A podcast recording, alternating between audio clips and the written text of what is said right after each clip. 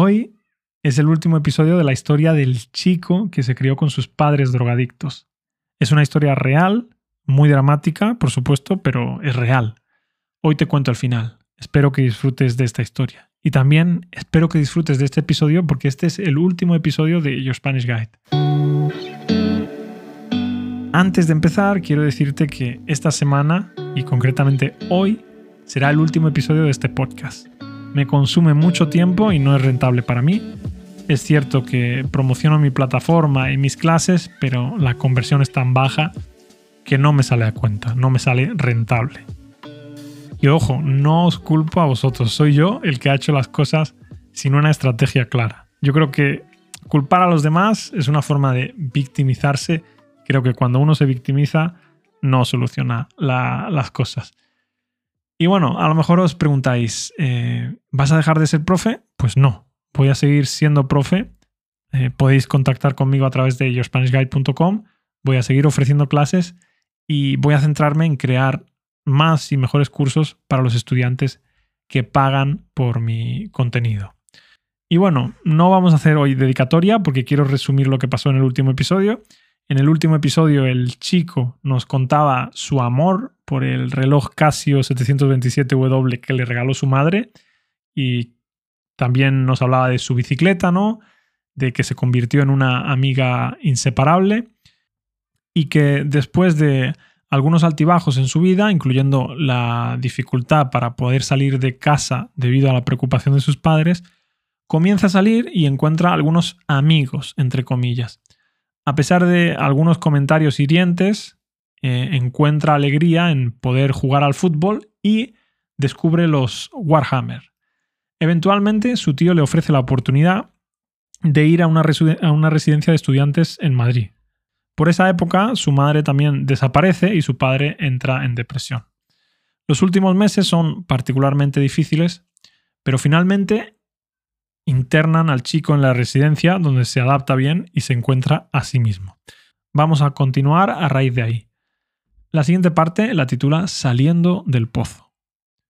Un día mi tío me llama a la residencia, haciendo gala de su particular tacto, me suelta de golpe que a mi padre le van a meter en un piso a desintoxicarse y que yo, ese fin de semana, me iba a dormir con mi hermana, que por aquella época se ha independizado ya tras discutir con mi tía y yo apenas la veo.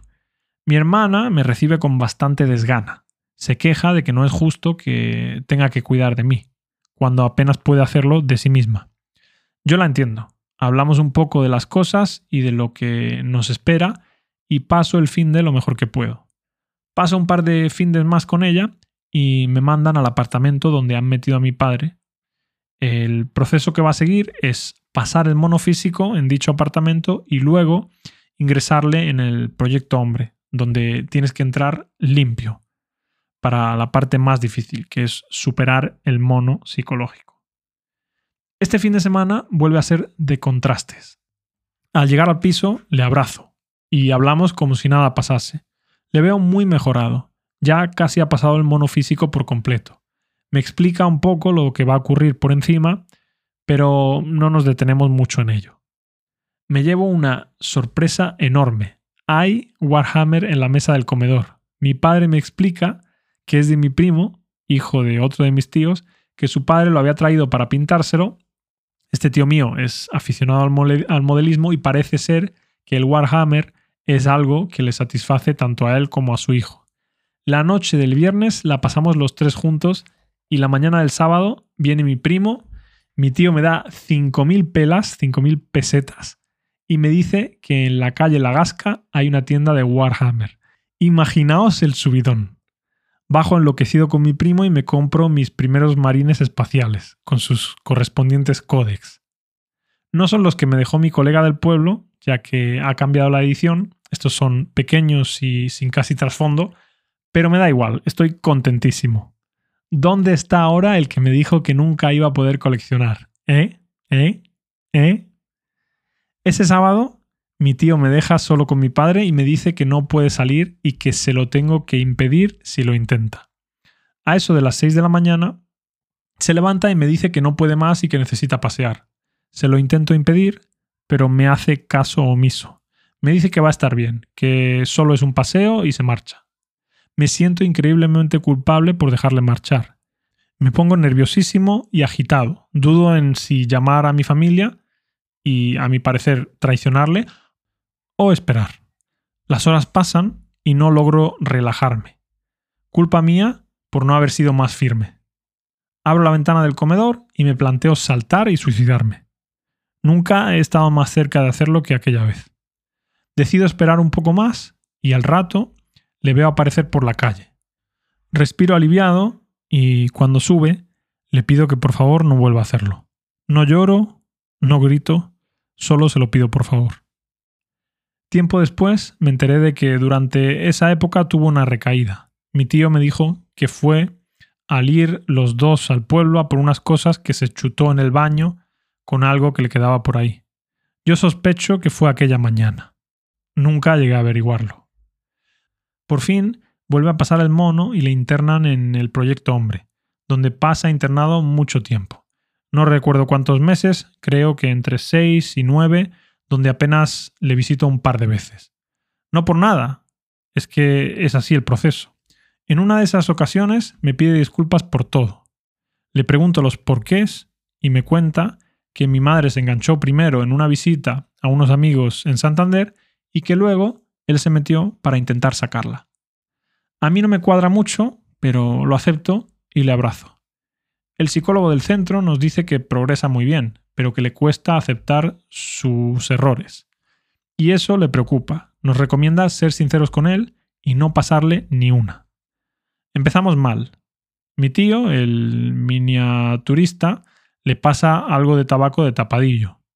Yo me encabrono mucho, pero mi carácter todavía está anestesiado y no digo nada. Por suerte no les pillan. Durante esos meses yo soy un nómada total. Paso los fines de semana en una casa diferente cada vez. Mis tíos se van turnando conmigo e incluso se llega a dar el caso de que se olvidan de mí una de las semanas y tengo que esperar en la residencia hasta bien entrada la tarde para saber dónde voy. Para sorpresa de todos, mis notas son muy buenas y salgo muy contento de la residencia. La alegría me dura poco. Mi tío, el miniaturista, cree que me he ido antes de tiempo y me mete una bronca sideral. Yo intento explicarle que no me he escaqueado, que los días de curso que quedaban eran para los que tenían que recuperar. Me frustro muchísimo y me desespero siento que está siendo injusto conmigo. He sido bueno, no me he metido casi en líos y he sacado muy buenas notas. ¿Qué más quiere? Tiempo después me confesó que se pasó, que pensaba que había que darme caña, pero la verdad es que solo logró desmoralizarme. Por suerte, ese verano me mandan de campamento y me lo paso bastante bien. Ayuda a pasar el trago de la bronca. Cuando por fin llega el día de que liberan a mi padre, me explican cómo vamos a proceder. Se va a alquilar un piso donde vamos a vivir mi padre, un primo con problemas mentales y alcoholismo, su hermano y yo. Digamos que la familia quiere meter a todos los problemas juntos. Aquellos meses los paso entre la residencia y el piso. Sé que mi familia está haciendo un gran esfuerzo económico, así que decido meterme en un módulo, lo que antes era un FP1, para poder trabajar cuanto antes y mantenernos. Mi padre está muy bien, empieza a buscar trabajo, pero no encuentra nada. A mí me da igual, parece que el sol sale y que todo se va a despejar. La convivencia en el piso es compleja. Mi primo está muy sonado. Habla solo, gesticula más bien. Mientras te mira, se emborracha algunas veces, acaba hostias con su hermano, con heridas bastante serias al romper una puerta de cristal, mi padre ejerce de figura paterna con él y logra algunos progresos. Yo estoy contento y todo se va a la mierda. Un día me dice que tose sangre y que va a ir al médico. A las dos semanas me dice que tiene cáncer de pulmón. Todo sucede muy rápido. El cáncer evoluciona a metástasis ósea. Yo sigo pasando la semana en la residencia y el fin de con él, hasta que un día, al llegar, me encuentro que tiene pérdidas de memoria a corto plazo. Tras horas de intentar averiguar qué coño pasa, decido quitarle toda la medicación. Pasadas algunas horas, de pronto vuelve en sí y con la lucidez del dolor le interrogo a toda, prisa leo bien el prospecto del Valium y las morfinas y me doy cuenta de que ha confundido la pauta. Ha tomado mucho más, Valium del que debe tomar y eso le ha provocado esa situación. Dos cosas ante esto. ¿Por qué no llamé al médico? Pues porque esa no era mi cultura. Mi cultura era la de todo queda en casa. Es complicado de explicar y fue algo que me costó mucho cambiar. ¿Para qué seguía en la residencia con mi padre así? Pues porque estaba en plena adolescencia y la residencia era mi vida en esos momentos. No fui consciente de la verdadera situación de la gravedad de mi padre hasta ese momento. Decidí dejar de ir a la residencia, llamé, a mi familia y me quedé con mi padre. Recuerdo que esa noche la pasé entera llorando hasta secarme y ya no lo hice más durante mucho tiempo. La casa se llenó de gente, tíos y primos que iban y venían para turnarse y cuidar de... Los siguientes meses fueron terribles. Con él consumiéndose cada vez más, conmigo tomando las riendas de todo lo que pude, solo yo sabía moverle sin que le doliese. Solo a mí me hacía caso al comer. Me quedaba con él todo el tiempo posible, mientras me contaba batallitas de cómo conocía a su primer amor, o el día que le robó la droga a los gitanos, hasta que un día se vino abajo y le llevamos a urgencias porque no podía respirar. Cuando llegué a aquel box, tuve que luchar por no derrumbarme. Mi padre me dio la mano y me dijo que algún día sería un hombre de provecho. Me pidió que le mojase los labios con un poco de agua y le dije lo mucho que le quería. Luego llegó el resto de mi familia y se sucedieron escenas de dolor y despedida. Allí estuvimos algunos días, con él semi-inconsciente y muy sedado. La pauta era brutal, ya que su cuerpo resistía muy bien la morfina y los dolores. Metástasis ósea eran terribles. Mi padre murió en aquel frío box de urgencias acompañado por sus hijos, su madre y sus hermanos, perdonado por aquellos a los que hizo daño y llorado por los que, pese a todos sus defectos, le amamos en vida y en recuerdo. Después de aquello, pues mi vida se normalizó algo Comencé a trabajar, maduré, reflexioné sobre la infinita cantidad de errores cometidos aquellos años, amé, perdí, amé de nuevo e intenté ser aquel hombre del que hubiese estado orgulloso. No sé si lo habré logrado o no, solo sé que aquellos años de miseria, hambre y frío me han acompañado durante todos estos años, como una losa en algunos momentos y como una valiosa lección vital en otros. Es importante destacar que, al contrario, que en otros casos que se ve por ahí, yo he desarrollado una enorme aversión a todo tipo de drogas. Si acaso bebo algo de vez en cuando, pero poco más. Así que en ese sentido estoy limpio. Aunque sí he demostrado un cierto carácter compulsivo con las compras y la comida. Puede que condicionado o heredado. No lo sé, la verdad. Espero que esta lectura pueda servir de entretenimiento o de ayuda a alguien que esté pasando por algo parecido aunque sea para que sepa que no está solo y que hay salida. Un abrazo, chicos. Cuidad de los vuestros. Y bueno, lo vamos a dejar aquí. A mí me parece una historia súper emocionante. Y nada, muchas gracias a todos los que cada día os habéis levantado por la mañana para aprender algo de español conmigo, para darle al play.